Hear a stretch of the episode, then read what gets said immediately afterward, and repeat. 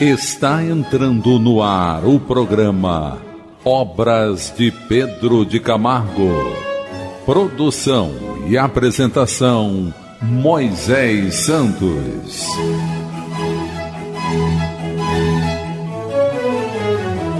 Caríssimos ouvintes da Rádio Rio de Janeiro, eu sou Moisés Santos e este é o programa Obras de Pedro de Camargo. Aqui no nosso programa, meu caro ouvinte, que é seu programa também, você encontra o Evangelho de Jesus, à luz da doutrina espírita. E para colaborar com o nosso entendimento, nós buscamos as bases kardecianas e a apresentação do Arauto do Evangelho, que é Pedro de Camargo, que em sua obra Em Torno do Mestre, da Federação Espírita Brasileira, que apresenta essa obra como editora, vem nos presentear os horizontes do entendimento da origem do Evangelho. E hoje vamos estudar uma questão muito intrigante entre muitos no mundo, as questões dos valores dos bens terrenos, da prova da riqueza, da prova da pobreza, quem são realmente os ricos? Quem são realmente os pobres, meu caro ouvinte? E o título do livro de hoje que vamos estudar, deste assunto intrigante, foi intitulado por A Indigência Humana e este termo, meu caro ouvinte, indigência, significa ausência ou falta de alguma coisa, ou condição do que esteja incompleto. E Pedro de Camargo inicia o capítulo dizendo: Dizem que no mundo há pobres e ricos. A verdade, porém, é que só de pobres se compõe a humanidade. Ricos? Onde estão eles? Rico é aquele que de nada carece.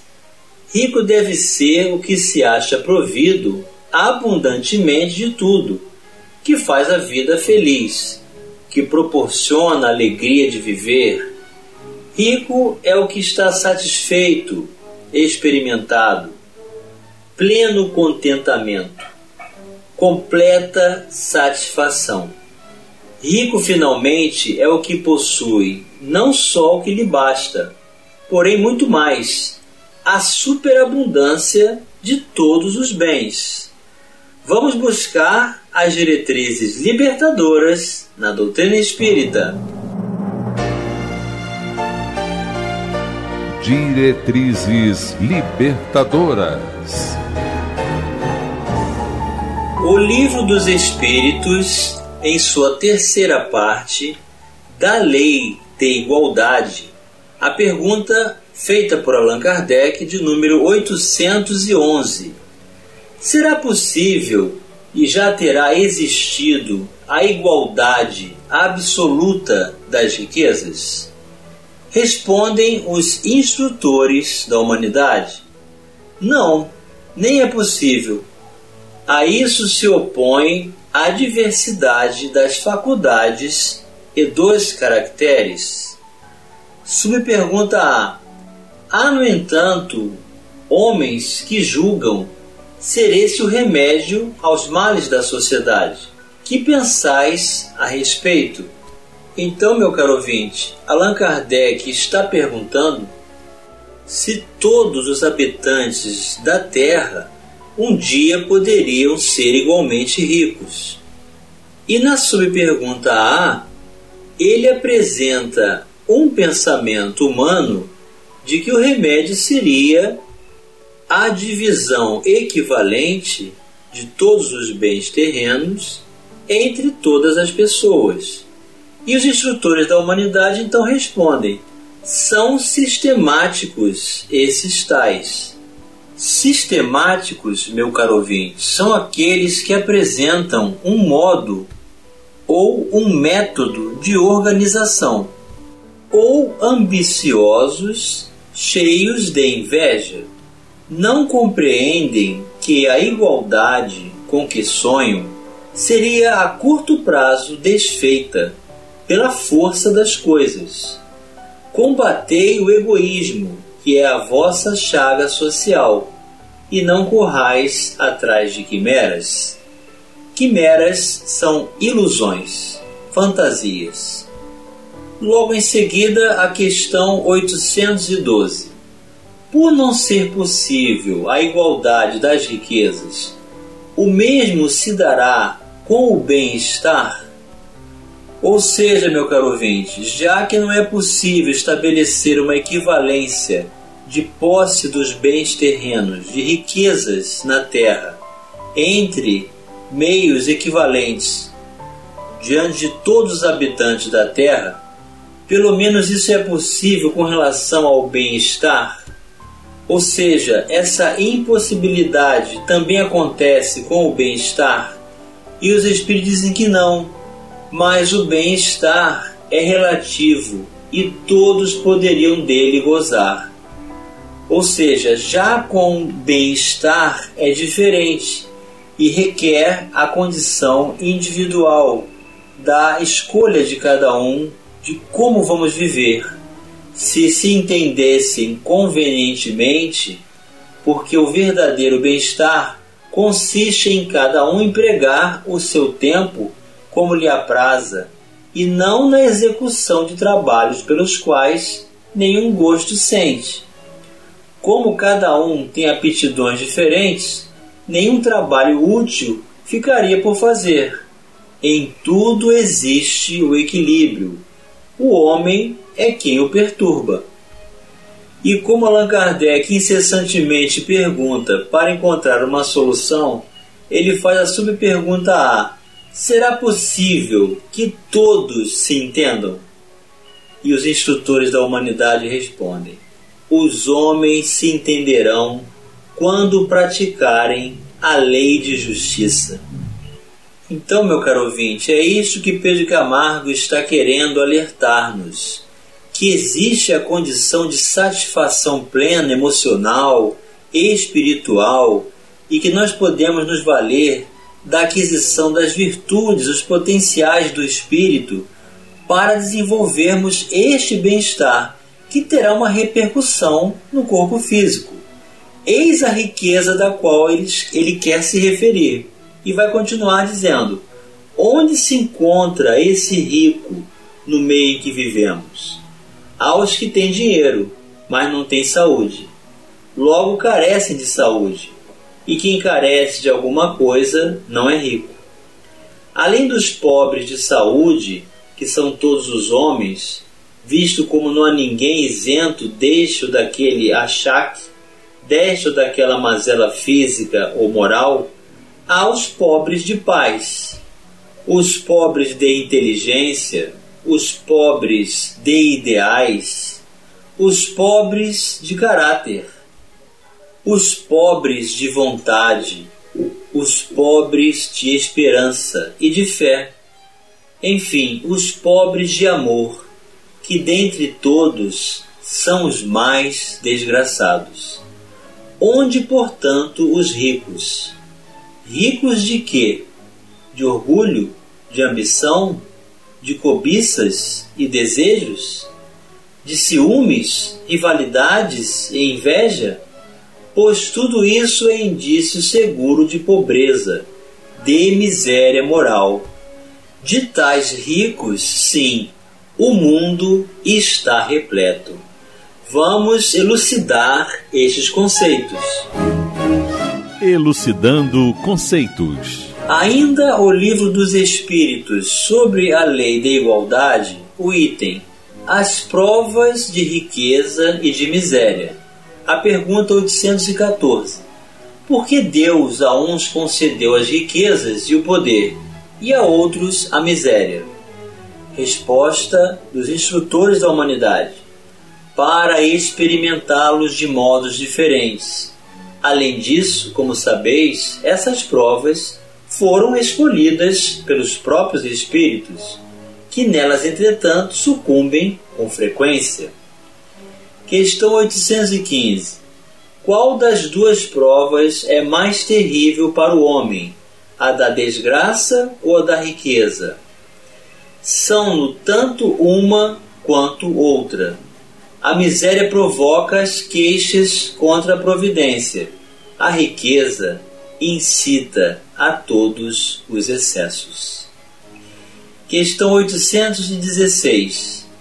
Estando o rico sujeito a maiores tentações, também não dispõe, por outro lado, de mais meios de fazer o bem?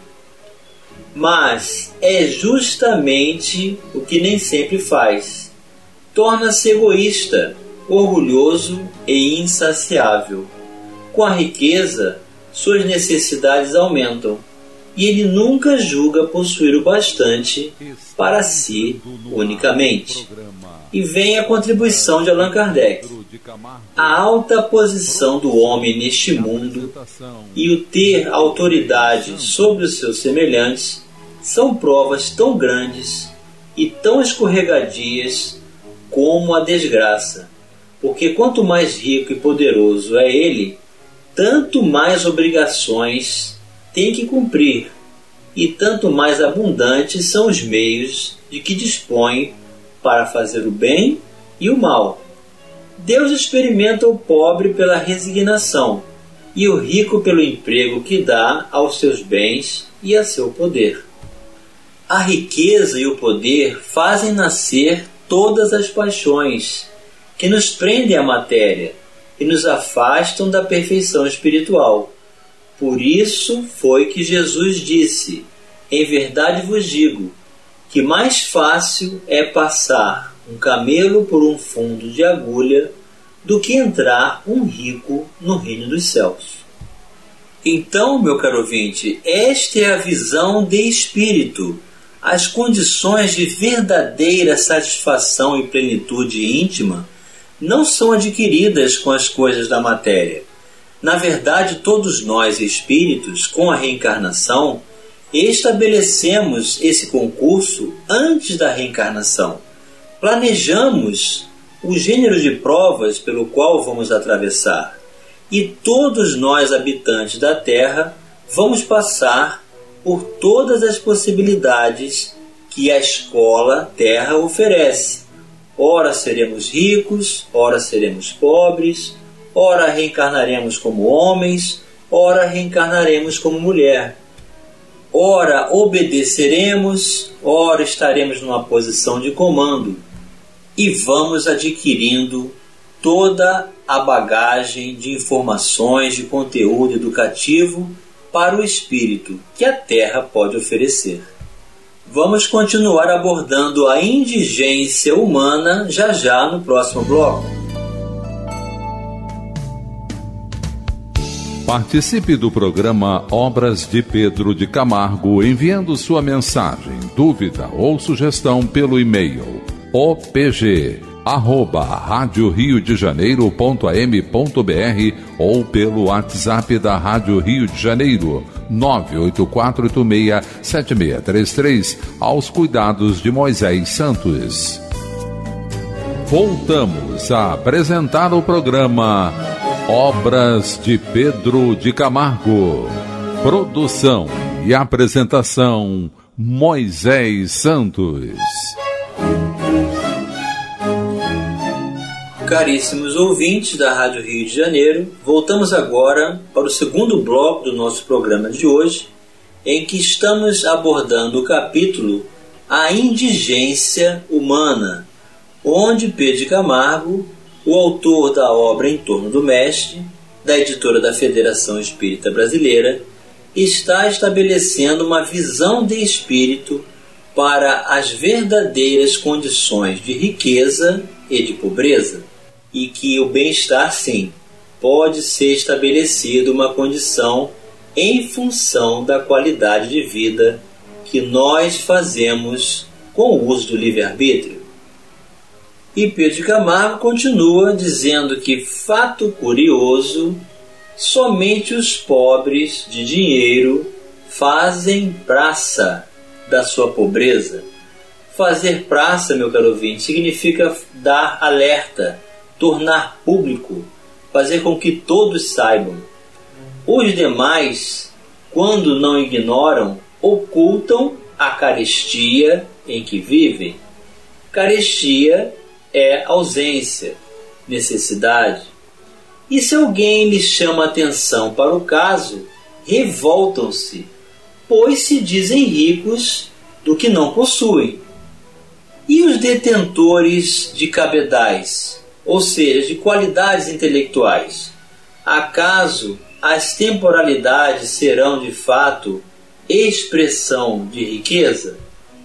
Temporalidade significa de curta duração. Ouro, prata, fazendas, a quem pertence? Como se denomina seu legítimo proprietário? Quem garante e mantém o direito de propriedade sobre os bens terrenos? Na instabilidade e na insegurança de tal posse está outra forma de pobreza peculiar aos indevidamente chamados ricos. Riqueza que a traça rói, que o ladrão rouba, que o tempo consome e que a morte a todos arrebata. Não é riqueza, é miragem, é ilusão. Vamos elucidar este verso. Elucidando o verso. Trata-se do Evangelho de Mateus, em seu capítulo 6, versículos 19 a 21. Não acumulem para vocês tesouros na terra, onde a traça e a ferrugem destroem, e onde os ladrões arrombam e furtam. Mas acumulem para vocês tesouros nos céus, onde a traça e a ferrugem não destroem, e onde os ladrões não arrombam nem furtam.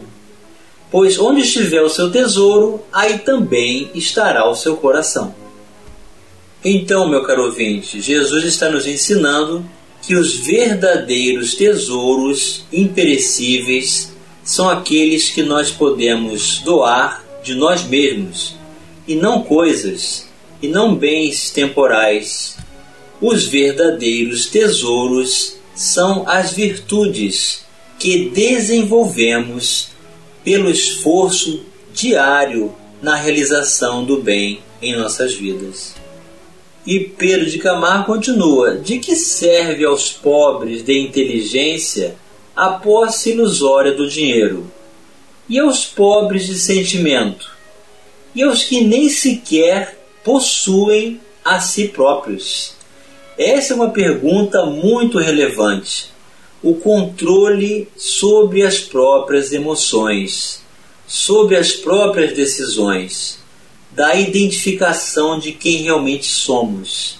É uma busca incessante e milenária que realizamos na obra da realização da educação de espírito, meu caro ouvinte.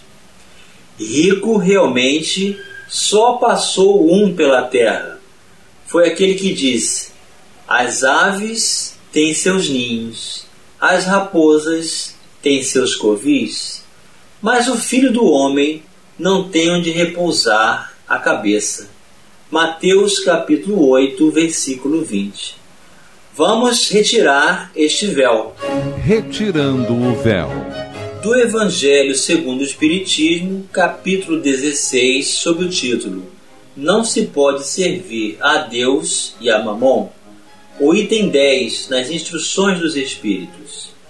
Os bens da terra pertencem a Deus, que os distribui a seu grado, não sendo o homem senão o usufrutuário, o administrador mais ou menos íntegro e inteligente desses bens.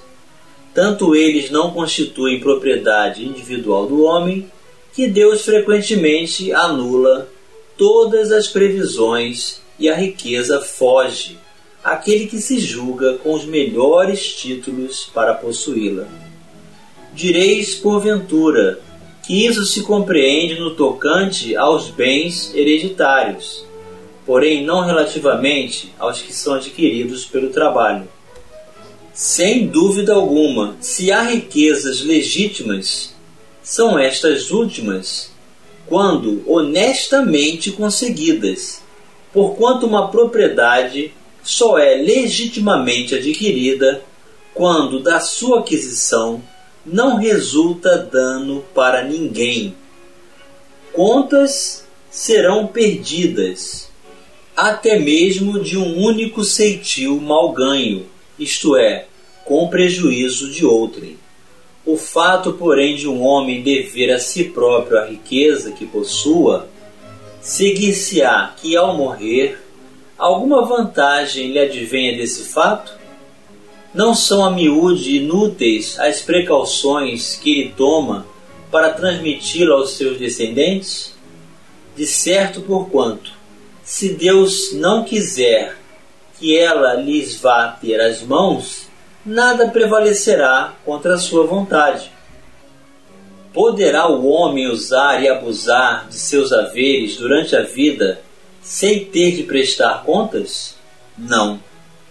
Permitindo-lhe que adquirisse, é possível haja Deus tido em vista recompensar-lhe, no curso da existência atual, os esforços, a coragem, a perseverança. Se, porém, ele somente os utilizou na satisfação dos seus sentidos ou do seu orgulho, se tais haveres se lhe tornaram causa de falência, melhor fora não os ter possuído, visto que perde de um lado o que ganhou do outro, anulando o mérito de seu trabalho. Quando deixar a terra, Deus lhe dirá que já recebeu a sua recompensa. Um espírito protetor assinou na cidade de Bruxelas no ano de 1861. E Pedro Camargo vai concluir o capítulo dizendo: Quanto ao mais, este mundo não passa de grande asilo, de vasto recolhimento de enfermos e de indigentes. E em estados de prece ele pede: Misericórdia, Senhor, para todos os homens. Então é exatamente isso, meu caro ouvinte nós somos todos estes enfermos da alma, necessitados da luz de nosso Senhor Jesus Cristo, buscando aprender a valorizar o que temos e também resignarmos-nos daquilo que não temos e que serve para a nossa condição de aprimoramento dentro do ensejo de aprendizagem pela educação de espírito pois aquilo que nós não temos, na verdade, não serve para a nossa evolução. E chegou o momento, meu caro ouvinte, de você receber a mensagem do Mestre. Mensagem do Mestre: Ninguém pode servir a dois senhores, pois odiará um e amará o outro, ou se dedicará a um e desprezará o outro vocês não podem servir a Deus e ao dinheiro. Mateus capítulo 6, versículo 24. É de grande importância a questão de troca do valor financeiro, a representatividade da moeda no mundo. O que Jesus está nos ensinando, meu caro ouvinte, é de não fazer culto, não nos prendermos não nos apegarmos, não vivermos exclusivamente em função das coisas materiais, aquilo que realmente seja necessário para cada um de nós, para adquirirmos a verdadeira riqueza emocional, espiritual, de consciência tranquila, cumprindo com o nosso dever e vivendo de acordo com as condições da nossa época porém sem os excessos, sem as quimeras, sem as ilusões, sabendo que a verdadeira propriedade é aquilo que nós podemos dar de nós mesmos. Eis aí o verdadeiro bem de cada um de nós. Que Jesus nos abençoe, um grande abraço e até o próximo programa. Você ouviu o programa Obras de Pedro de Camargo. Produção e apresentação: Moisés Santos. Santos. Santos. Santos.